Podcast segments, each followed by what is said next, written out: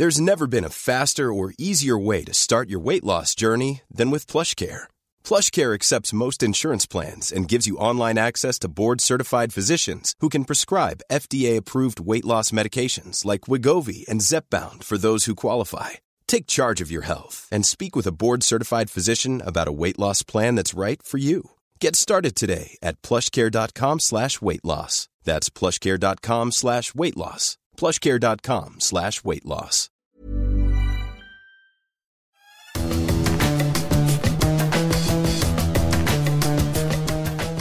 Salut les fous du volant, on est très heureux de vous retrouver pour ce déjà troisième numéro de la saison 2022 des fous du volant en compagnie de, de Stéphane Vrignot. Stéphane, t'es prêt? Là, ça y est, dans quelques heures, c'est le début de la saison 2022 de Formule 1. Enfin Ouais, c'est ça. Je compte les heures, là, je tiens plus. Là, on est, euh, on est tous pareils. Alors aujourd'hui, euh, on va faire le euh, bilan des essais qui ont eu lieu sur le circuit de, de Sakir. hein. C'était la deuxième salve euh, d'essais hivernaux sur le circuit qui accueillera la première manche de la saison 2022.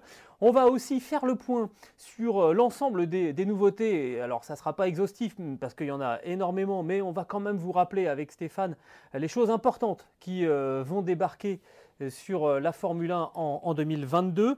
Et puis, alors on s'est euh, livré à, un exercice un petit peu euh, particulier. On va devenir cri- critique culturelle avec Stéphane Vrignot.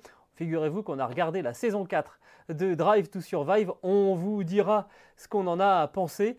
Donc un petit spoiler alerte aussi. hein. si vous n'avez pas regardé et que vous ne voulez pas en entendre parler, bah, il faudra éviter la fin de ce podcast.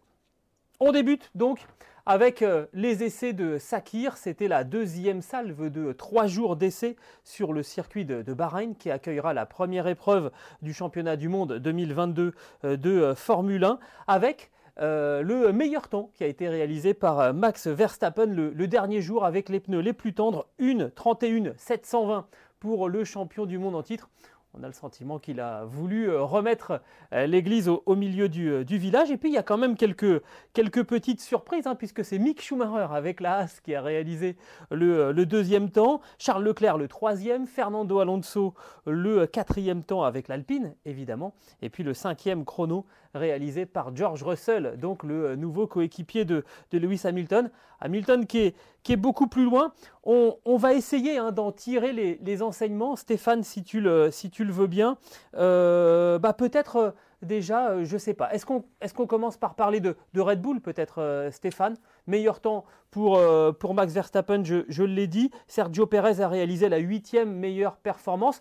Ce qui a été intéressant chez Red Bull, Stéphane, c'est que on a attendu le tout dernier jour pour euh, dévoiler des, nouveaux pontons qui ne sont pas aussi spectaculaires que euh, la quasi-absence de pontons sur la Mercedes. On, en parlera après.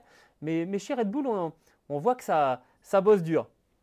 On nous avait promis des évolutions rapides. On les a. Ça, c'est certainement la conséquence des essais de Montmelo. Mais entre-temps, Mercedes avait fait encore plus spectaculaire. Mais je dirais que chez Red Bull, tout roule bien, tranquillement.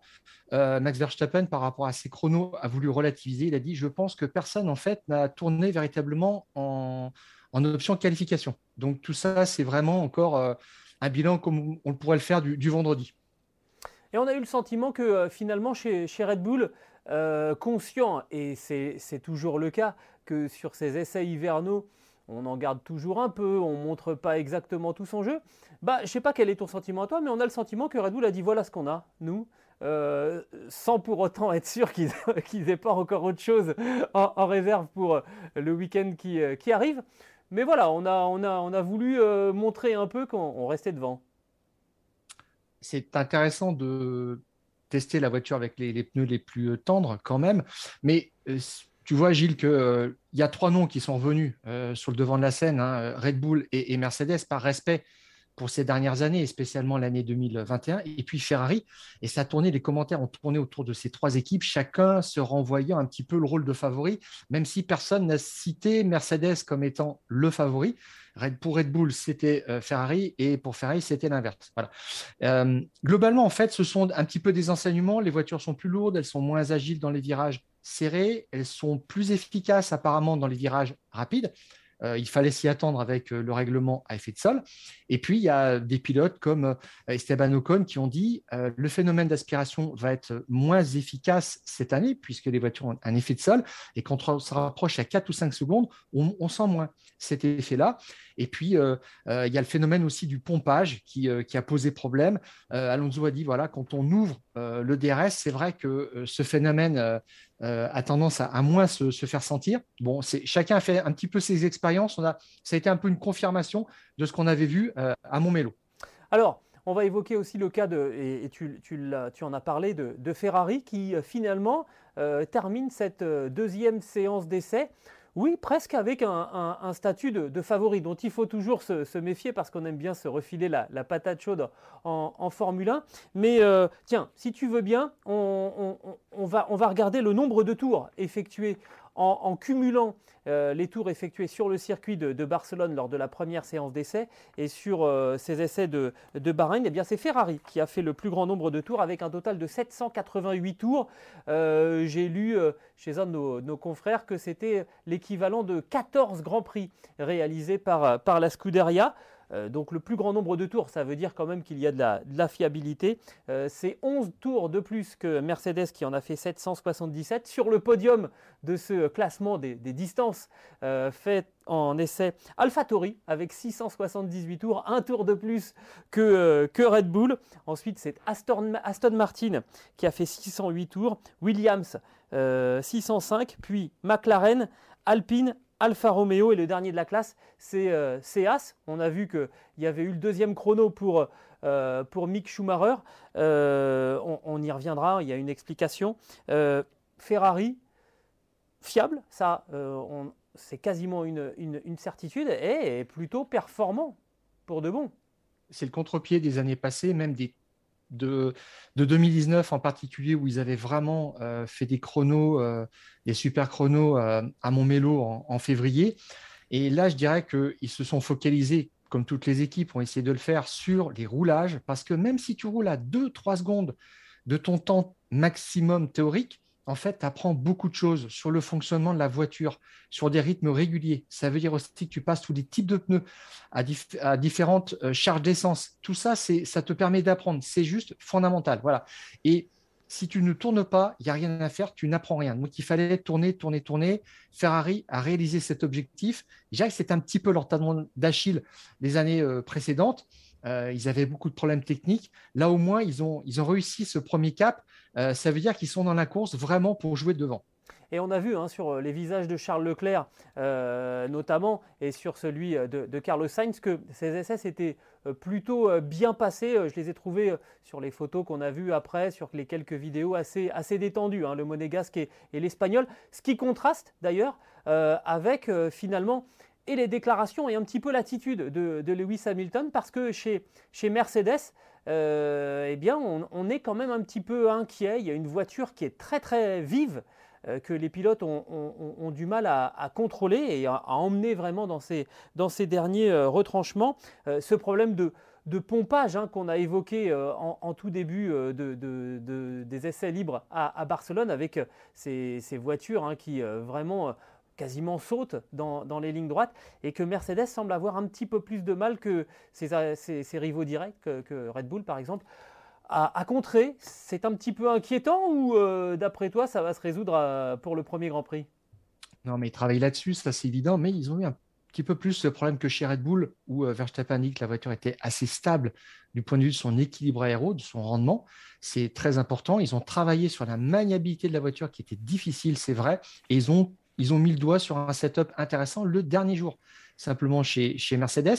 On va voir ce que ça va donner maintenant en fin de semaine, mais il y a cette histoire de pompage qui est compliquée. Les pilotes parlent de problèmes de, risque de problèmes de lucidité au bout de, 60 tours sur, euh, sur une course. Euh, il, y en a d'autres qui ont eu des nausées. Euh, il y en a qui parlent de, problèmes à, pour voir la piste, pour voir les repères. Tout ça, c'est complexe et ça ne sera pas tenable en fait sur euh, sur la distance d'une course. Donc, euh, il faudra régler très rapidement ce problème de pompage, c'est clair, et on a déjà vu des aménagements sur, euh, sur les planchers. Alors, un, des soucis qu'ont les équipes, c'est que euh, sait finalement réduire ce phénomène de, pompage, mais ça se fait immanquablement euh, à l'encontre de, la performance. Donc, si à un moment euh, on se rend compte que le pilote n'est pas capable physiquement d'encaisser pendant un Grand Prix, on ira quand même faire ces modifications. Mais pour l'instant, on ne veut pas s'y résoudre parce que ce qui compte, c'est d'être le plus performant possible. moi, j'aimerais bien, Stéphane, qu'on s'intéresse aussi on, a beaucoup parlé de ces voitures qui étaient très très différentes. On a vu des choses encore plus différentes du côté de, Bahreïn. Euh, alors, on, s'est intéressé, euh, tu as, sélectionné une série de, photos pour nous montrer justement le, travail sur, les pontons. On commence par la Red Bull, si tu veux bien, on se gardera celle qui est peut-être la plus spectaculaire, hein, la, Mercedes, euh, avec des, pontons plus échancrés le, dernier jour. C'est ce, ce que tu me disais en préparant cette émission? Dans la partie inférieure, mais on voit que le traitement en fait aéro de, Red Bull, c'est le traitement classique. On fait glisser l'air en fait le long des pontons en latéral pour aménager ensuite en fait l'objectif, c'est amener cet air sur la base de euh, l'aileron arrière pour qu'il soit euh, le moins perturbant possible, y compris sur les, sur les roues. Donc euh, c'est du, du classique, c'est de l'efficace, je dirais.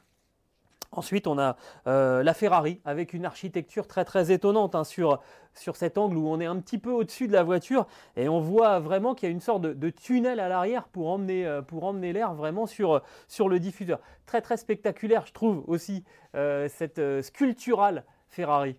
C'est une sorte de toboggan, tu vois, Gilles, l'air, là, le, le parti pris, c'est de faire passer l'air par-dessus le ponton et de le faire glisser comme dans un toboggan, dans une gouttière, pour toujours la même chose, l'amener sur la partie arrière pour euh, faire travailler l'aileron au mieux et amener cet air le plus bas possible, euh, de sorte de ne pas avoir de, traînée. Et Ferrari a beaucoup travaillé sur la traînée. Euh, c'était leur souci depuis à peu près deux ans. Ils étaient faibles en aéro là-dessus, donc ils ont fait un gros effort et ça se voit. Et alors, celle qui a fait le plus parler, c'est évidemment la, Mercedes, hein, que nos confrères anglo-saxons ont qualifié de 100 pontons, parce qu'alors là, euh, les, pontons latéraux sont, quasiment euh, effacés, en tout cas euh, réduits à leur plus simple expression. Elle est vraiment spectaculaire, hein, cette, nouvelle Mercedes.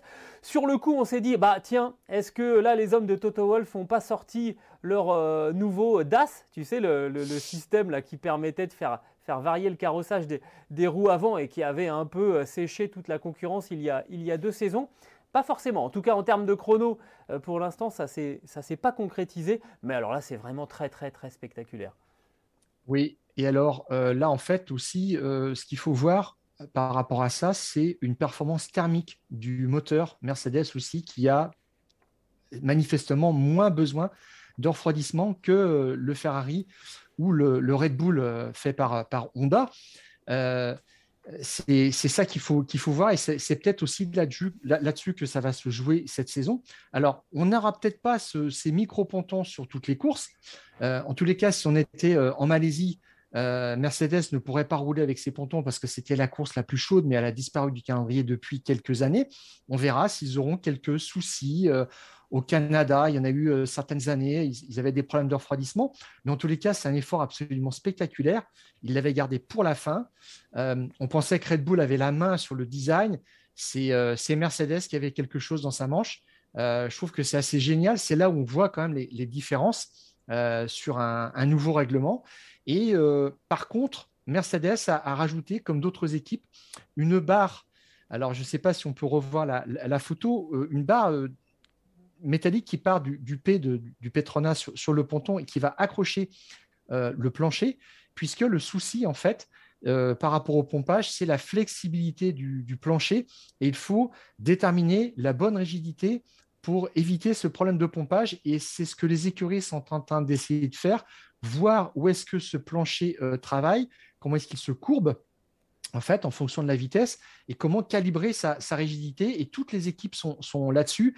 Et c'est là-dessus que euh, se trouve en fait la solution au pompage. C'est assez, rafraîchissant finalement parce qu'on est en train de ressortir des, solutions assez, classiques. Là, il y a, y a vraiment la, j'allais dire presque l'aéronautique, hein, parce que de ce que des informations qui circulent, la Mercedes sans ponton, en fait, elle, elle est possible parce qu'on a fait de tels progrès dans les échangeurs thermiques chez, chez, Mercedes, et c'est plutôt des progrès qui viennent de l'aéronautique, que du coup, on peut, on peut se permettre de faire ce genre de, ce genre de dessin. Et puis à côté de ça, on met des renforts, des bons vieux renforts comme, comme à l'époque. Je trouve ça assez rafraîchissant finalement, et c'est bien le signe qu'on qu'on est dans une, dans une toute nouvelle ère. On a parlé des grosses euh, pointures qui semblent quand même avoir des éléments euh, dans, leur, dans manche, comme tu dis. Euh, il y a en revanche une mauvaise surprise, c'est pour, pour McLaren, hein, qui avait plutôt joué les premiers rôles en tout début d'essai à Barcelone.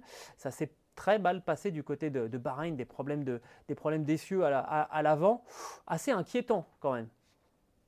apparemment, le, refroidissement des freins est mal calibré. La voiture n'a pas trop de problèmes de, pompage, mais ça leur a gâché vraiment les trois jours de roulage. Ils ont fait moins de 200 tours. C'est rien du tout. Et là, ils vont le payer cash, direct, je pense. Euh, peut-être pas sur, sur un tour, parce que la voiture sera capable d'être compétitive, mais sur, euh, sur 50 ou 60 tours, là, ça, va se voir tout de suite. Et c'est là, c'est panique à bord. Hein. Franchement, à Woking, il faut faire quelque chose au plus vite, autrement, ça ne va pas le faire. Et on a même euh, encore une inconnue au moment où on enregistre notre podcast, c'est de savoir euh, si Lando Norris sera bien associé à Daniel Ricciardo pour ce premier Grand Prix, parce que pour couronner le tout, Daniel Ricciardo a été positif au, Covid, il n'a pas fait ses, tests, et s'il n'est pas négatif, évidemment, il ne pourra pas rouler. Il faudrait éventuellement lui trouver un, remplaçant. Bref, ça commence euh, plutôt mal pour l'équipe de, de Zach Brown. On fait le point sur euh, la deuxième partie du, du, classement, si tu veux bien, Stéphane, en commençant par, euh, As, avec ce chrono assez incroyable hein, quand même. J'en reviens à, Mick Schumacher, qui était euh, quasiment sur les talons de, de, Max Verstappen, dans des conditions un petit peu particulières. Je ne sais pas si vous avez suivi. As a eu des problèmes d'acheminement de son, de son fret, et du coup, les, autorités ont autorisé euh, l'équipe américaine a roulé un petit peu plus, un petit peu plus tard, dans des conditions qui étaient sans doute un petit peu plus euh, favorables, ce qui a permis de faire un, bon, un bon, chrono pour le, pour le pilote allemand. Euh, il y avait eu aussi donc le, limogeage de Nikita Mazepin, qui finalement est remplacé par Kevin Magnussen, qui revient donc aux affaires chez, chez Haas. Tout ça, c'est aussi fait euh, on va dire, pour rendre un petit peu service à, cette équipe qui a perdu son gros sponsor titre euh, qui était russe. Hein, vous comprenez bien la situation actuelle. Et finalement, euh, on essaye d'appâter un petit peu le challenge. Je dis pas du tout que c'est artificiel, hein, mais un peu quand même. Mais, bon, l'idée, c'est quand même de dire, bah, si vous êtes annonceur que vous voulez venir en Formule 1, il y a une voiture en ce moment qui n'a pas de sponsor et elle est capable de jouer vraiment là dans le trio de tête des, essais de Bahreïn. Tu le sens comme ça? Oui, Gilles, on a pensé à la même chose de toute façon quand on a vu ça, et c'était le même phénomène l'année dernière avec Tsunoda. Euh, AlphaTauri, euh, Honda, en fait, avait passé des pneus C5 les plus tendres euh, pour faire le deuxième temps des essais à Bahreïn. Et en fait, ces pneus tendres n'allaient pas être utilisés. Donc, c'était vraiment pour faire un coup de pub. Et là, c'est la même chose. Vraiment. Mais si ça peut les aider, tant mieux. Mais oui, si ça peut les aider, et puis bon, bah, ça prouve peut-être que euh, cette voiture euh, est, très performante. Après, est-ce qu'ils arriveront à garder le, rythme des autres au fur et à mesure où ça va progresser? On, verra bien, mais honnêtement, c'est tout le mal qu'on leur souhaite. Puis ça va être intéressant de voir cette confrontation entre Mick Schumacher et Kevin Magnussen, qui est quand même un pilote euh, expérimenté. on va lâcher le mot, talentueux. Après le départ de Nikita Mazepin. Et j'arrête là ma phrase pour pas être désagréable et pour pas avoir d'ennui. on va parler d'Al. Dis-moi. Ah, Schumacher va avoir un vrai défi quand même, parce que là, on va, on va pouvoir le jauger par rapport à Magnussen, qui est un bon pro, qui est capable de sortir des gros tours en qualif. Donc vraiment, attention, attention. Et c'est là où euh, euh, Mick Schumacher va devoir se révéler, parce qu'il n'y a que l'académie de, de, Ferrari qui, dit du bien de lui. Il y a son équipe, mais autrement, on n'a pas vu grand-chose. On n'a pas eu d'étincelle l'an dernier en regardant ce garçon. Et euh, ce qui est un petit peu marrant aussi, si tu as noté Gilles, c'est que Mick Schumacher est pilote de réserve chez Ferrari. Donc, si euh, euh, Leclerc ou Sainz sont empêchés, c'est lui qui montera dans la Ferrari, mais il est aussi pilote de réserve chez Alfa Romeo. Donc, ça veut dire que si Bottas ou Joe ne peuvent pas rouler, c'est lui. C'est-à-dire à quel point il pense encore quand même que la, la As est mauvaise, puisqu'il laissera la As pour sauter dans l'Alfa Romeo pour un Grand Prix s'il en a l'occasion. Bon, t'anticipes un tout petit peu. Mais tiens, puisque tu parles d'Alfa Romeo, enchaînons avec, euh, avec Alfa Romeo, puisque la nouvelle recrue euh, de, euh, de, Fred Vasseur a fait le, le sixième temps, une 32 985. Bon, c'est plutôt, plutôt pas mal pour, pour le Finlandais. la question, c'est surtout de savoir la fiabilité de cette voiture et puis les capacités de, leader technique finalement de, de Valtteri Bottas.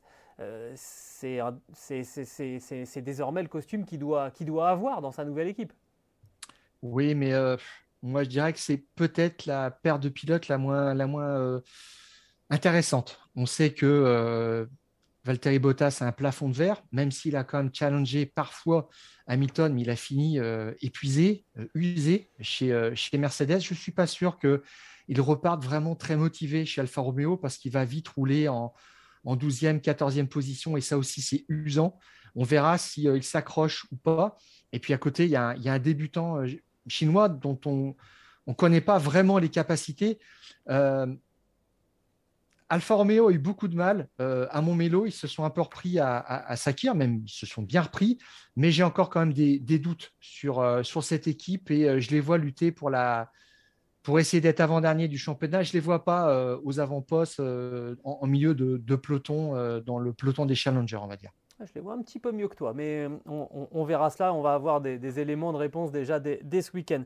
On reste chez Alpha, mais Alpha Tauri, avec le septième temps réalisé par Yuki Tsunoda, hein, qui a donc été plus rapide que, que, Pierre Gasly euh, dans, ses essais. Bon, c'est toujours très difficile. Comme par hein, hasard de, tirer des, conclusions euh, d'une éventuelle hiérarchie en, interne parce que les, programmes de travail ne sont pas les mêmes d'un pilote à, l'autre. On, le disait, un nombre de tours élevé pour AlphaTauri, hein, la troisième plus grosse distance euh, réalisée dans ces, dans essais hivernaux. Ça, c'est plutôt, plutôt bien. après, j'ai envie de te donner mon sentiment j'ai l'impression qu'il n'y a pas véritablement de faiblesse sur cette voiture, mais qu'on n'a pas discerné euh, de, de, point de force non plus sur cette Alpha Tauri. Euh, si ce n'est peut-être le point, de fort, le, point fort de cette voiture étant euh, dans le volant de la derrière le volant de la voiture de, Pierre Gasly, le, français lui-même. C'est difficile hein, de, savoir où, où, où, situer cette équipe et cette auto. Ils ont fait encore du dégrossissage. Gasly apprend la voiture. Je trouve que c'est très bien, beaucoup de tours. Ça va générer de la confiance. Euh, à lui de jouer maintenant, hein, parce que euh, cette voiture, euh, comme toutes les autres voitures, elle sera peut-être 5 dixièmes plus rapide en fin de saison parce qu'ils auront appris à la connaître en dehors des évolutions purement techniques. Donc c'est pas mal. Et puis c'est même permis un petit peu de s'amuser avec Hamilton, jouer au chat et à la souris en piste, à toi, à moi, pour voir un petit peu ce que ça donnait aussi en combat rapproché. Ça veut dire que ça aussi, il est un peu, il est quand même en confiance. Exactement. On parle d'Aston Martin maintenant, Stéphane, si tu veux bien. Ah. Très euh, intéressant. oui, alors avec, euh, alors en préparant cette émission, moi j'avais mis Aston Martin encéphalogramme plat. Voilà, pour, tout, pour vous dire que euh, bah, l'équipe a perdu son, son, patron qui est parti chez, chez, chez Alpine. je te laisserai prononcer son nom, moi j'y arrive toujours pas. Sébastien Vettel a fait le, le 12e temps. Bon, moi j'avais le sentiment qu'il se passait pas grand chose. Et toi tu vas dire ah non, pas du tout. Je vais t'expliquer, ils sont en pleine reconstruction. Je t'écoute. Non mais l'écurie n'a pas fait de bruit, c'est vrai. Ils, ont fait un petit peu euh, à la façon méthodique comme Vettel, beaucoup de tours, euh, de, l'évaluation. Euh, je crois qu'ils ont le 12e temps, donc effectivement au bilan pas c'est pas génial, mais c'est tout ce qu'il y a derrière, tout ce qui se prépare en termes organisationnels. le 2 avril, il y a Dan Fallows qui arrive. C'est l'ancien chef aéro de Red Bull. Il a travaillé là-bas pendant 15 ans. Il connaît tous les secrets de la maison et ça va se voir assez vite. Je pense que Aston Martin va être l'écurie qui va le plus progresser cette année de par toute la euh, réorganisation qu'elle a mise en place. Il y a une nouvelle usine qui va sortir de terre en 2023. Je ne sais pas exactement quand est-ce qu'elle sera livrée. Ils auront une nouvelle soufflerie aussi à l'été 2023. Tout ça, ça monte en puissance. Ils vont mettre entre 150 et 200 millions d'euros dans de, nouvelles infrastructures. Et on sent qu'ils ont faim, vraiment. Et à tel point que le directeur euh, technique, Andrew Green, qui va laisser sa place à Dan Fallows comme directeur technique, a dit euh, Aston Martin euh, projette de faire son moteur en 2026. Ça veut bien dire ce que ça veut dire. Donc là, c'est, on, assiste vraiment à la montée en puissance d'un peut-être d'un futur monstre, vraiment d'un, top team. Bon, on verra. Euh, entre parenthèses, ce projet de moteur n'a pas du tout plu à Toto Wolf, a dit là, arrêtez là, là, ne le faites pas. Parce qu'il y, a des, y a des liens qui sont très très forts entre Aston Martin et Mercedes ah au plan industriel, ça, ça, serait presque une provocation. Voilà. Mais en tous les cas, ils ne s'interdisent rien. Je trouve que quand tout ça, ça va se mettre en place, ça va faire très mal. Et je te dis une autre chose, la voiture, elle est faite par Andrew Green. Pendant 15 ans, il a fait des voitures à petit budget chez, chez Force India, et on a l'impression que le, cap euh, budgétaire a été écrit pour Aston Martin. Et je pense que ça aussi, ils vont faire euh, du, bon et de l'efficace. Ça aussi, hein, le cap budgétaire, mine de rien, au cours de la saison, ça va sans doute limiter aussi euh, les, les, dépenses et les progrès que les équipes pourront, effectuer. On peut assister à un lissage finalement au fur et à mesure de la saison, là où habituellement, on pouvait avoir des équipes qui se, détachaient au fur et à mesure. On termine par Williams, 18e temps euh, pour euh, Alexander Albon, qui est de, retour aux affaires donc euh, du côté de chez, Williams, avec pas mal de, soucis, et notamment pour Nicolas Latifi. On a vu ces images d'incendie sur, les freins du, Canadien. La perte de George Russell a été très très préjudiciable pour, cette équipe. On a le sentiment qu'ils s'en sont pas encore remis. Euh, je ne sais pas s'ils s'en mettront. En tous les cas, euh, Albon n'était pas le bienvenu pour tout le monde chez Williams. Je parle juste en fait de Toto Wolff qui voulait placer Nick De Vries. Et euh, Red Bull en fait a imposé Alex Albon chez Williams. Toto Wolff était, était foudrage. bon, maintenant c'est passé cette histoire. Albon, il a un petit défaut, on l'avait vu chez, chez Toro Rosso et plus spécialement chez, chez Red Bull, c'est que vraiment il est en surpilotage. Attention à ça parce que je ne sais pas si la voiture est, bien née. Elle a des solutions techniques euh, originales, elle a des tout petits pontons, etc. Mais ça va être à lui d'être le leader parce que Nicolas Latifi, on, sait qu'il a atteint ses limites. Euh, c'est un garçon qui est très euh, respecté, qui ne fait pas de bruit. Mais je dirais que c'est vraiment sur Albon qu'il faudra compter. Mais je pense que là, ils vont retourner à la dernière place en se battant avec As et, et Alfa Romeo. Voilà donc pour euh, ce qu'on pouvait tirer de ces essais de, Bahreïn qui marquent euh, donc les, derniers essais hivernaux. La prochaine fois qu'on verra les voitures en piste, ça sera pour les premiers essais libres officiels du premier Grand Prix de, euh, la saison. Et on a hâte. On va enchaîner avec donc les nouveautés qui nous attendent pour la saison 2022 euh, parce que beaucoup de choses euh, vont, euh, vont changer tout au long de cette saison. Bah, D'abord, la saison en elle-même sera un peu plus longue puisqu'elle est censée faire 23 Grands Prix. Alors été un petit peu surpris en, préparant ce, sujet parce que la dernière fois que j'ai regardé sur le calendrier de la, FIA pour, pour, la Formule 1, il y avait effectivement 23 dates et le Grand Prix euh, originellement prévu en, Russie euh, était mentionné comme pour une destination encore à, déterminer. Finalement, pour l'instant, on en est revenu à un calendrier à, 22 rendez-vous. On démarrera donc là le week-end prochain à Bahreïn. Ensuite, on ira à, Jeddah sur euh, le circuit en, Arabie Saoudite. Puis, on va retourner en Australie. Que c'est bon d'aller en, Australie enfin en, Formule 1. On ira en Émilie-Romagne, on va aller à Miami et on reparlera d'ailleurs de Miami avec, euh, avec Stéphane. Euh, évidemment Barcelone, Monaco le, 29 mai. On ira ensuite euh, à Bakou. on retournera à Montréal. On ira évidemment à Silverstone sur le circuit de Spielberg en Autriche. le circuit Paul Ricard qui accueillera donc le Grand Prix de France le 24 juillet. le Hungaroring Spa, évidemment, Zandvoort, qui avait été une première expérience absolument phénoménale, Monza, Singapour, Suzuka, le retour de Suzuka, je sais que tu veux nous en parler, Stéphane, euh, ça te tient à cœur. Euh, Austin au Texas, le Mexique, euh, Interlagos et on terminera de nouveau à Abu Dhabi. Voilà les, 22 destinations. Il devrait y en avoir une 23e qui va s'y rajouter. 23, ça sera un chiffre record en, en Formule 1. Et tu, voulais d'abord euh, qu'on mentionne, Stéphane, deux choses. D'abord, le, retour, comme tu le disais, du, Big Five, parce que c'est vrai que ça fait deux saisons que le calendrier de la Formule 1 a été euh, quand même amputé de quelques-uns de ses plus beaux, euh, beaux rendez-vous. Ça y est, en 2022, on aura le Big Five. Oui, alors c'est les cinq courses majeures du championnat, c'est Monaco, Silverstone, Spa, Monza et Suzuka. On a fait quand même une saison, je crois, sans Suzuka ni Monaco, c'est dur hein, quand même. Euh, bon, bah voilà, Suzuka maintenant complète le, package. Je dirais que la course qui me tient le plus à cœur, c'est la Summer Race, le Grand Prix de France le 24 juillet. On avait eu un Grand Prix de dingue l'année dernière comme le symbole de la saison, Verstappen avait pris le meilleur sur Hamilton au dernier moment et on a vu euh, la course avec le deuxième plus grand quota de dépassement. Donc, c'était vraiment hyper spectaculaire, c'était génial. Et puis, euh, tu l'as mentionné, Miami. Alors, ce n'est pas juste un Grand Prix qui arrive comme ça au calendrier, hein. c'est vraiment le promoteur américain de la Formule 1 qui veut euh, une montée en puissance des États-Unis en, en, F1. Et ça, c'est le premier étage de la fusée, puisque on sait qu'il y a Mario et Michael Andretti qui préparent l'arrivée de leur écurie en 2024. Et puis, dernière nouveauté aussi, il y a McLaren qui va mettre le pied à l'étrier au pilote américain Colton Herta qui euh, évolue en IndyCar pour éventuellement euh, qu'il soit titularisé chez Andretti en 2024. Donc tout ça, c'est vraiment intéressant. On va avoir un, virage quand même qu'on va aborder à, l'occasion de cette course à Miami. on, en reparlera sans doute dans les prochains mois de cette équipe euh, Andretti qui, euh, finalement, faute d'avoir pu racheter une équipe, pourrait bien se, rajouter au paddock de, la Formule 1.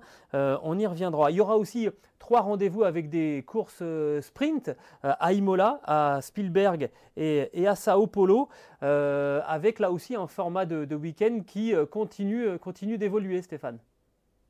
Alors, on aura l'attribution du, du poleman pour euh, ces trois courses-là le vendredi. On aura pour ces courses euh, attribution des points aux huit premiers.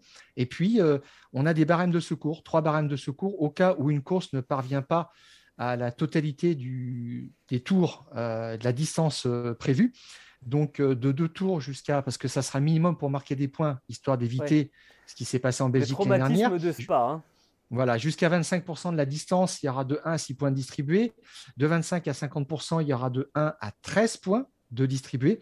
Et puis enfin, de 50 à 75%, il y aura de 19 à, 1 point. Je trouve que c'est pas mal. On évite les demi-points qui nous avaient euh, rappelé jusqu'à la dernière course l'année dernière, cette histoire de Spa qui était assez malheureuse.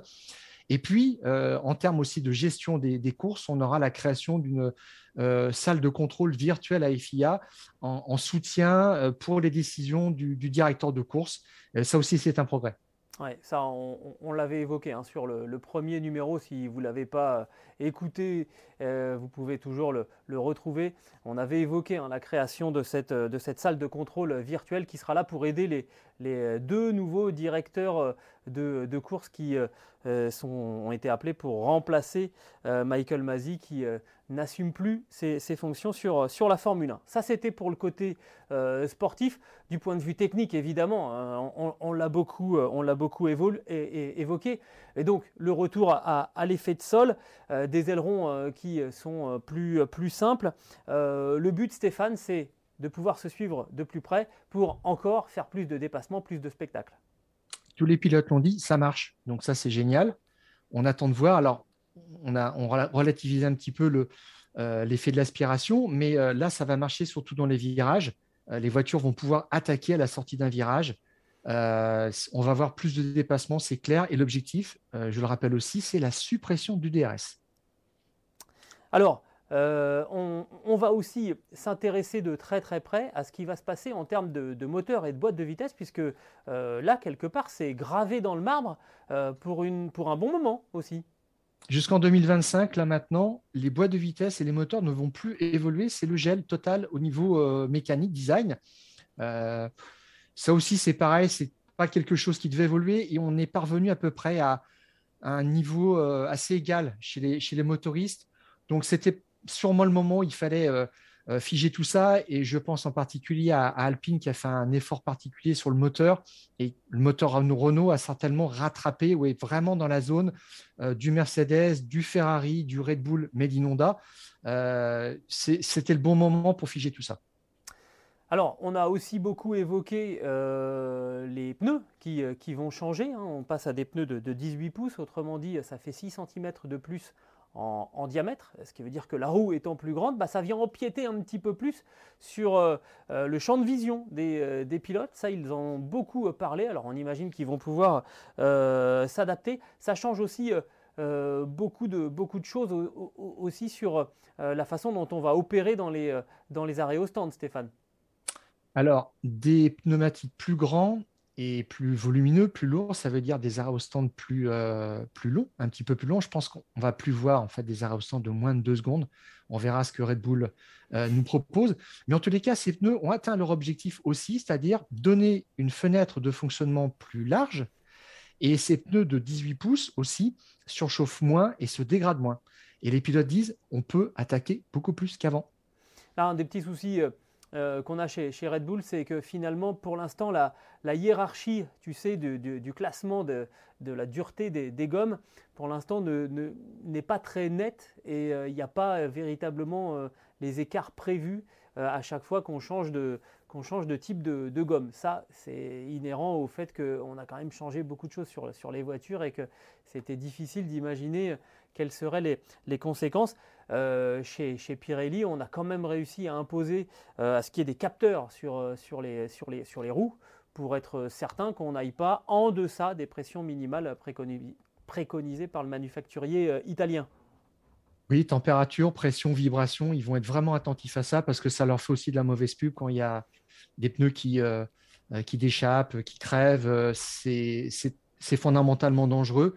Je pense qu'on a gagné en sécurité, c'est clair à ce niveau-là. on parle un peu d'essence, on en parle beaucoup. non, mais c'est pas rien, Gilles. Hein. C'est pas un détail. du hein. volant, mais là, oui, mais on parle pas de détails en ce moment quand on parle d'essence.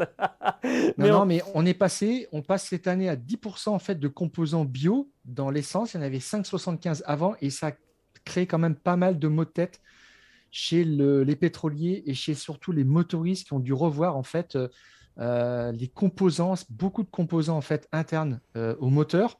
On verra après s'il y a des problèmes de fiabilité, mais s'il y en a, ils viendront peut-être de là. Exactement. Tu prononces le mot de, sécurité là aussi. Hein. Finalement, après une année de, travail, on a les, fruits, entre guillemets, en tout cas les, conséquences de, l'énorme accident de, Romain Grosjean qui euh, sont arrivés concrètement sur les monoplaces de, 2022, puisque euh, désormais, euh, un moteur doit pouvoir se, séparer du reste de, la voiture sans qu'il sans qu'il y ait d'explosion de, carburant, comme ça avait été le cas pour, pour le français. L'explosion de la cellule du réservoir, voilà, c'est ce qu'ils avaient constaté. Donc après, la fuite d'essence qui s'enflamme tout de suite, qui crée un incendie. Et ça, c'est maintenant ce qu'il faut éviter. Les voitures l'année dernière reprenaient les châssis de 2020, donc ce n'était pas possible de, euh, l'imposer tout de suite. Ils ont réussi à l'intégrer quand même euh, assez vite dans le règlement 2022. Euh, les, les écuries ont vraiment travaillé dans un temps record pour répondre aussi à cette exigence du règlement. Alors du coup, ça a provoqué aussi une inflation au niveau du, poids. Hein. Les, monoplaces 2022 sont, plus lourdes que celles des années précédentes. On est à presque 800 kg. Ça, c'est moi ce chiffre, il m'a épaté quand même pour une Formule 1.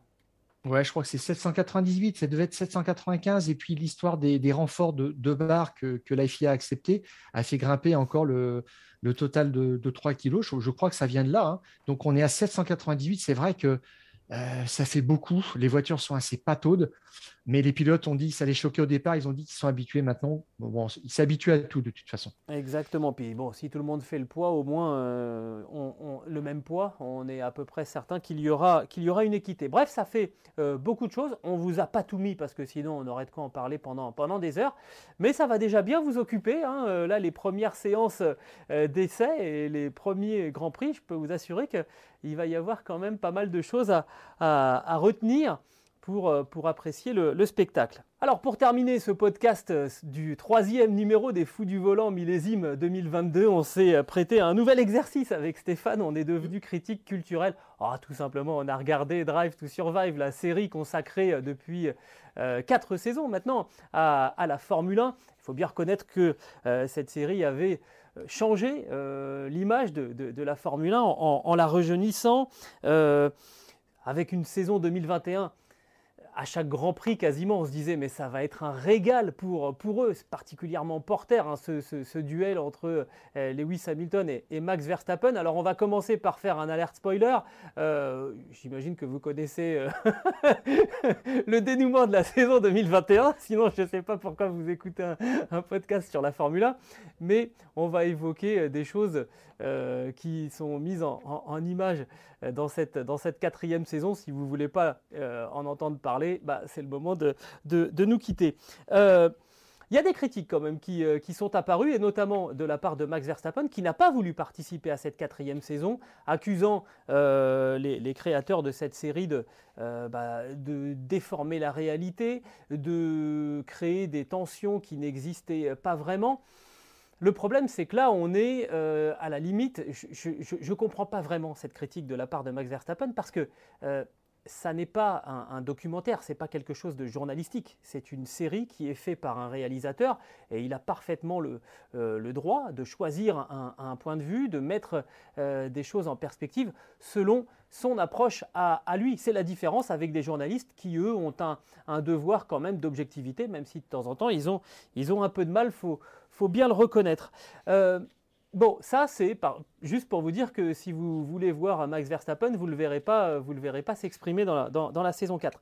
Stéphane, toi, il y a deux euh, épisodes que tu as voulu euh, évoquer. Ce sont ceux euh, consacrés bah, aux nouveaux venus en, Formule 1, Nikita Mazepin et, Yuki Tsunoda. Oui, parce que là, bah, justement, tu parlais de, la position de Max Verstappen concernant des rivalités qui étaient fabriquées, c'est ce qu'il disait.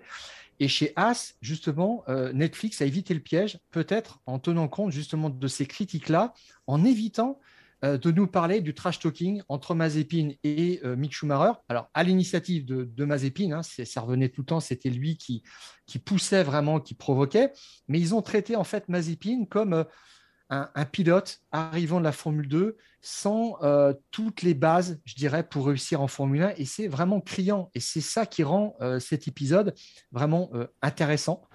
on n'est pas dans la caricature, on va vraiment sur les, difficultés, les faiblesses de, ce pilote-là. On voit qu'il est arrogant, on le savait, il ne reconnaît pas ses erreurs. Il y a un moment dans la, série, il dit même que en fait, il accuse l'écurie de ne pas avoir la même voiture que euh, Mick Schumacher. Il finit quand même par avoir un nouveau châssis à, Sochi, mais ça donne le même résultat que dans d'autres équipes ou des pilotes, Bottas par exemple chez, Mercedes, eh bien ça ne les rend pas plus rapides. Mais surtout, en fait, alors Steiner, quand il voit euh, ce Mazepin de mauvaise foi, à un moment, il lâche cette phrase quand même, c'est pour ça que les gens le détestent. C'est aussi simple que ça, ils en sont conscients. Et Mazepin reste sur sa même ligne parce que son père est derrière aussi, son père qui voit les, résultats qui n'arrivent pas et qui menace euh, aussi de retirer le budget euh, qu'il a chez, chez euh, As et de prendre ses clics et ses claques et de, et de partir. Voilà. Et, il n'aura pas à le faire. Et Mazepin, et Mazepin, il dit à un moment, effectivement, tout ce que je faisais dans l'autre série, dans, dans l'autre catégorie, il y a un an, donc en Formule 2, est impossible en Formule 1. Et en parlant de Mick Schumacher, il dit tout simplement je ne sais pas comment il fait. Nous refait pas tous les, nous refait pas non tout, à fait, mais ça veut dire qu'on sent là les, limites. Et Gilles, on en avait parlé en fait sur la question de l'attribution de la super licence, qui pour moi ne devait pas s'ouvrir euh, jusqu'au top 5 du championnat de Formule 2, et on est exactement là-dedans. Les règles avaient été assouplies, et étrangement, on avait quand même eu l'impression que c'était fait juste pour faire rentrer Mazepin euh, et, son argent chez As pour sauver, je dirais, une écurie menacée de disparition en pleine pandémie, tu vois. Donc on se retrouve indirectement avec des pilotes de ce profil-là. J'ai pas envie de critiquer spécialement Mazepin, mais ce profil-là de, de, pilote qui n'arrive pas avec euh, tous les atouts nécessaires, je dirais. Et il y a un moment qui est absolument lunaire, débrief du Grand Prix d'Espagne, il dit, les pneus les C1, je les comprends bien. Par contre, je ne vous parlerai pas des C3. Je ne les comprends pas. Je ne sais pas comment ils fonctionnent. Alors, Pirelli a, une gamme de 5 mélanges sur, euh, pour toute la saison, du C1 le plus dur au C5 le plus tendre. Et là, Mazepin, il dit une chose je ne comprends pas le C3, je ne vous en parle pas, ça ne m'intéresse pas. Eh bien, en fait, Pirelli propose trois mélanges sur euh, chaque Grand Prix qui peuvent varier C1, C2, C3 ou C2, C3, C4 ou C3, C4, C5. Donc, ça veut dire que ce fameux C3 est présent sur tous les Grands Prix. Eh bien, lui, il dit, ça ne m'intéresse pas de savoir comment il fonctionne. Là, il a laissé tomber. Bon, c'est un petit peu quand même, je me dis, il n'a pas de fierté. Et c'est là où on sent toute la limite. Et pourquoi est-ce que ça ne fonctionne pas? Et pourquoi est-ce qu'il passe son temps, en fait, à racler les fonds gris, tout simplement?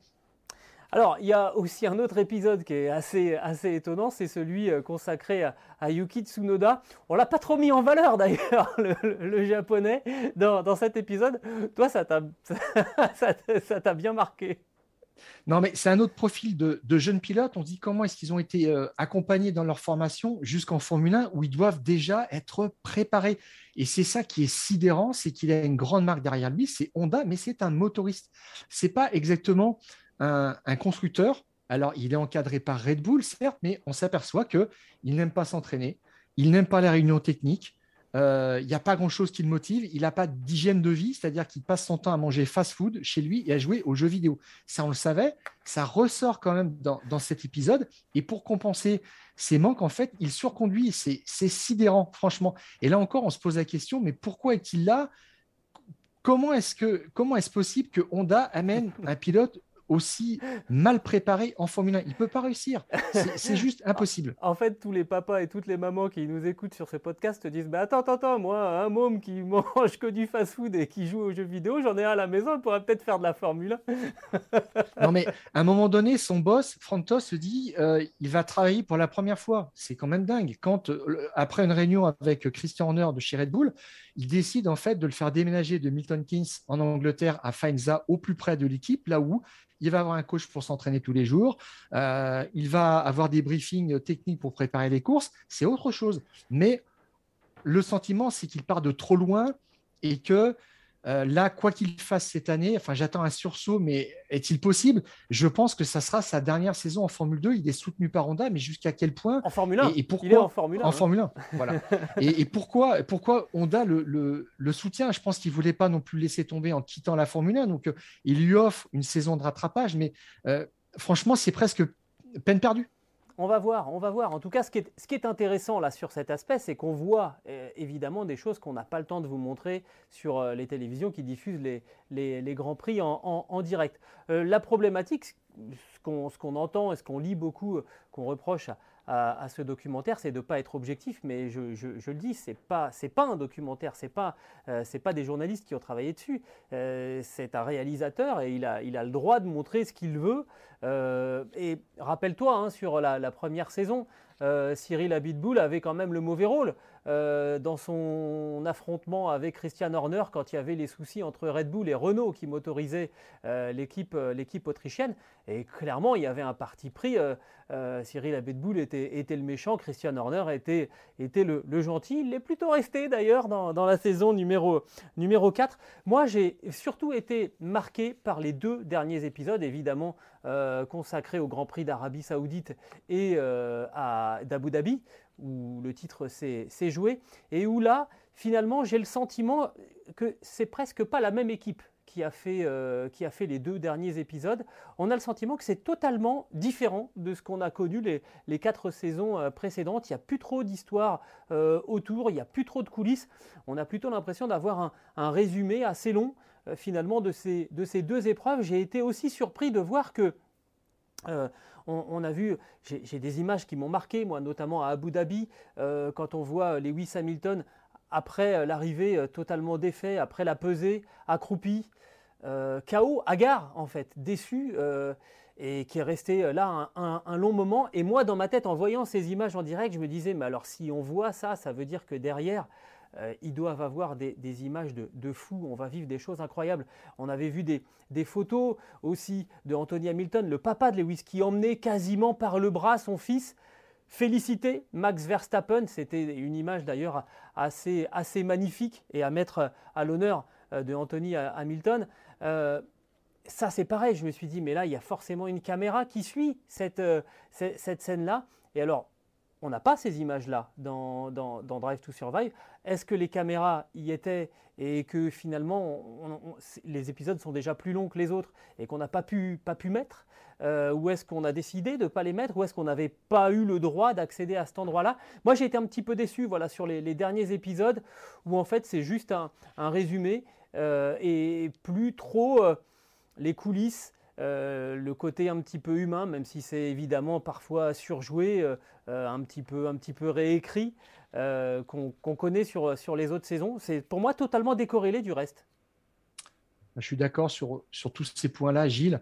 Ce qui m'a vraiment, ce que j'ai vraiment remarqué, c'est que Horner joue un rôle de composition. C'est un bon acteur et je pense qu'il devrait être payé pour son rôle dans Drive to Survive. Vraiment, on sent que effectivement cette série documentaire est très scénarisée. Dans tout ce qui est dit, tu as l'impression que les choses sont enregistrées avant et qu'elles annoncent ce qui va se passer alors que c'est enregistré après. Bon, tu vois que les moyens ne sont pas les mêmes que la première saison qui était la plus réussie, où il y avait beaucoup de micros sur les voitures, il y avait des caméras, il y avait des effets spéciaux. C'était à, grand renfort, on était vraiment au cinéma. Là, on est rentré un petit peu plus dans quelque chose de, je dirais pas plan-plan, mais c'est devenu un petit peu standard. Mais parce que il y a une explication, la saison 2 a quand même souffert du Covid et euh, pour cacher un petit peu la misère, on nous a proposé beaucoup d'images de, euh, de pistes, de caméras embarquées et on, est allé vers ça, en fait, même dans la saison 3 et on a continué sur cette lancée et normalement, on devait vivre la saison 2021 à travers vraiment le duel Verstappen-Hamilton, mais ça, c'était qu'une partie. Mais je trouve aussi qu'il y, y a des épisodes qui sont presque inutile. Euh, les histoires de Ricciardo, euh, euh, McLaren, on a l'impression de revoir la saison précédente. Et de, la même façon, Ferrari, là, ils envoient un code, ils font parler le boss, Mattia Binotto, en italien. Donc ça, c'est vraiment l'identité de l'équipe. Mais après, on nous rappelle que euh, Ferrari a un fond d'histoire extraordinaire, que euh, les tifosi sont, euh, aussi là pour cette écurie comme aucune autre équipe. C'est vrai aussi. Et puis, on nous redit que Monza, c'est le temple de Ferrari. Et après, voilà, on a presque sur Ferrari, comme lors de la saison précédente, l'impression que c'est un petit peu un, public reportage qui a été tourné par Ferrari parce qu'on attendait rebondissement et on n'en a pas. C'est assez convenu. Alors, moi aussi, j'ai été déçu finalement de, des deux derniers épisodes où euh, euh, c'est juste la trame, c'est un résumé, mhm. euh, je dirais, augmenté par des conversations avec Michael Massey, avec des, choses comme ça, mais il n'y a, a, pas un truc qui me scotche. Le, la, chose qui me scotche le plus, on a parlé, c'est les, les, jeunes pilotes, Mazepin, Tsunoda, c'est aussi Williams, parce que on voit à quel point euh, ça pèse à cette écurie d'être dernière du paddock et son boss euh, Capito dit voilà tous les jours moi je remonte le paddock et ça me rappelle euh, qu'on est au fond de, la grille et on passe devant toutes ces équipes qui nous font envie. Et George Russell parle de la marche de la honte quand il marche dans, le paddock et qu'il voit toutes ces écuries défiler. C'est le mot peut-être fort mais c'est un petit peu ça et c'est touchant. Finalement ces moments-là manquent un petit peu ils sont trop rares en fait oui, alors que c'était ça qui constituait le cœur de l'offre de la première saison, avec beaucoup d'effets euh, spéciaux, de son, de ralenti, c'était juste génial. Et là, on est rentré dans un long résumé. C'est pas pareil, comme tu disais, Gilles, c'est un, highlight très très long qui fait 10 épisodes. On aurait pu le condenser en 7 ou 8, ça aurait été très bien aussi. Mais je le redis quand même, cette, euh, cette série est géniale parce que quand on est fan de Formule 1, quand on veut découvrir la Formule 1, c'est un bon point d'entrée. et on nous parle de, beaucoup de pilotes, presque des 20 pilotes, euh, comme euh, on ne nous parlait pas il y, a, 10 ans. Tout ça n'existait pas. Même si, par exemple, c'est assez curieux, mais tu, cherches un peu des références à Alfa Romeo. Tu n'en as pas, c'est un petit peu les, les oubliés comme Aston Martin. Ils sont quasiment pas présents. C'est bizarre. Ils ont, fait, ils ont fait effectivement quelques, euh, quelques impasses par rapport à, certaines équipes et à, et à certains pilotes. C'est des choix. Euh, ils sont libres, ils sont libres d'en faire. Voilà, nous on voulait, on voulait vous dire, regardez, regardez quand même, hein, parce que si vous êtes amateur de Formule 1, il y a quand même quelques, quelques belles images. Et puis c'est quand, même, quand même prenant parce que la saison en elle-même a été complètement folle. Et je pense que finalement, euh, cette série, elle est plus facile à faire dans un contexte, on va dire, normal, que quand on se retrouve euh, sur la saison, euh, la, la, saison des 40 dernières années, quoi, où là, finalement, l'enjeu, la, trame de la saison en elle-même, la tension, euh, dépasse ce qu'on peut imaginer en tant que scénariste. Je crois qu'ils ont été un petit peu débordés en fait par, par tout ce qui s'est passé euh, quand on a un Christian Horner qui, en, conférence de presse, dit, je suis désolé, hein, je ne vais pas être poli, euh, excuse-moi maman, mais quand il dit, je ne vais pas lécher le cul de Toto Wolf, quand vous êtes scénariste, mais non, mais on peut, ne peut pas faire ça. C'est, jamais un patron d'équipe dira ça devant, devant la presse. Bah si, Christian Horner, il le fait. Et j'ai l'impression en fait que, en fait, je me demande s'ils n'ont pas été un petit peu médusés, dépassés par, parce que la, la, réalité était en train de balayer la, fiction qu'ils voulaient essayer d'écrire. Ils ont été, ils ont été débordés en fait. Ils se sont fait faire les freins par la réalité. Et puis euh, par Verstappen qu'il fallait montrer, mais en creux, on prend même euh, des séquences de conférences de presse qu'on colle à des images pour lui faire commenter en fait des séquences euh, en course.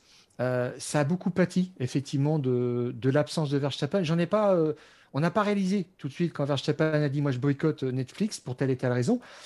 c'est vrai que ça, ça manque. Et puis, Hamilton ne dit pas non plus grand-chose sur, sur sa rivalité qu'on ne sache pas déjà.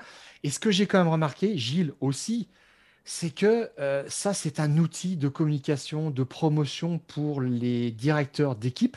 Euh, Toto a regardé la saison 4, il a dit c'est horrible, je ne pensais pas que les, caméras étaient à ce point-là sur moi en permanence, j'en ai assez. Alors on verra bien parce que Stefano Domenicali, le big boss de la Formule 1, a dit il n'y aura peut-être pas de saison 5 ou en tous les cas la, la saison ne, comment dirais-je, la, série ne durera peut-être pas très très longtemps. On verra bien après sur une saison 5, hein, c'est pas mis en question, mais il ne voit pas continuer comme ça. Mais euh, dans tout ça, finalement, on n'a pas les avis des directeurs techniques, on ne les a jamais. Ce sont que les patrons d'équipe qui parlent et même leurs femmes. Euh, euh, Toto Wolf nous fait parler, fait parler Suzy Wolf en, tant que patronne de l'équipe de Formule E Venturi qui, euh, qui est soutenu par euh, euh, la motorisation Mercedes. on voit beaucoup Jerry Halliwell. Jerry Horner. Devenu Jerry Horner, voilà, c'est ça, aux côtés de, de Christian Horner. Et, on ne voit pas après, on ne laisse pas, on donne pas la lumière sur, sur d'autres techniciens qui pourraient avoir un regard pertinent, puisque ça a aussi été un combat technique en coulisses. Et là, tu vois vraiment que c'est un outil aussi de promotion pour les, pour les pilotes. Et je me disais, Suzy Wolf, qui euh, nous commente euh, euh, l'affrontement Hamilton-Verstappen. On, pouvait faire peut-être mieux, je dirais. Voilà, même si elle a dit des choses très, très fortes. Elle est capable de claquer des chronos au volant d'une Formule 1, puisqu'elle a été pilote de talent, il n'y a, pas de problème. Mais je me disais, est-ce que elle a sa place vraiment dans la série. Mais je trouve qu'elle ça. Elle a, elle a, quand même dit une phrase très forte à un moment, et bon, c'est là qu'on comprend qu'il y, a un parti pris. Hein, quand tu as dit on peut, on, peut faire un affrontement pour un titre de Formule 1 sans se comporter comme un connard. Bon, bah voilà, comme ça au moins les choses sont dites. Voilà, il y a, y, a, y a, des choses, il y a des choses qui sont, qui sont fortes. Voilà, nous, ça nous a laissé un petit peu sur notre fin. Euh, que ça ne vous empêche pas d'aller la, la, regarder. Si vous avez jamais regardé une série Drive to Survive, je vous conseille plutôt de commencer carrément par la, par la première, parce que honnêtement, c'est celle qui était la, la plus forte. Euh, et puis, je voulais quand même terminer en, en remerciant l'équipe de Drive to Survive d'avoir euh, fait une petite dédicace aussi à Thomas Bonnecarrère, qui était un, cadreur qu'on connaissait bien ici euh, et qui était un homme absolument charmant, qui est décédé pendant la, saison 2021. Il y, a un petit, il y a un petit carton, comme on dit, au moment de la, de la saison où, où il nous a quittés. Ça, c'était bien de, de l'avoir fait. Voilà, regardez Drive to Survive, vous connaissez notre avis. Ça n'est qu'un avis, on n'a pas la vérité avec Stéphane. Stéphane, tu sais quoi? Je crois qu'on arrive au meilleur moment de, la saison parce que je vais donner les horaires du premier Grand Prix. On va prendre la direction de Sakir pour le Grand Prix euh, de Bahreïn. Et les premiers essais, la première séance d'essais libres euh, aura lieu vendredi à 13h euh, pour les, premiers essais libres. C'est là qu'on commencera à avoir des informations. Le premier temps fort, ça sera samedi, la qualification à partir de, 16h et le Grand Prix sera lui aussi à 16h dimanche. On a hâte du trépigne. Toi, tu disais tout à l'heure que tu, euh, que tu comptes les heures. On est à peu près tous pareils, je crois. Oui, Gilles, euh, vivement la Q3 parce qu'on ne saura rien avant. Et je pense qu'on va avoir vraiment euh, des surprises aussi en course. Il y a des pilotes qui seront très compétitifs euh, en, qualification qui seront bien placés sur la grille et qui, euh, au bout de cinq ou six tours, vont appeler le quartier général en disant Mes pneus sont cuits, qu'est-ce qu'on fait, patron? Voilà, euh, je pense qu'on va avoir beaucoup de surprises. Voilà donc pour ce troisième numéro des Fous du Volant avec euh, ce rendez-vous pour le Grand Prix de Bahreïn. Nous, on se retrouve évidemment la semaine prochaine pour débriefer ce premier Grand Prix de la saison. On va avoir encore des centaines de choses à, vous dire. Régalez-vous de ce premier Grand Prix. On se retrouve mardi. D'ici là, Stéphane. On coupe le contact. Salut Gilles. Salut.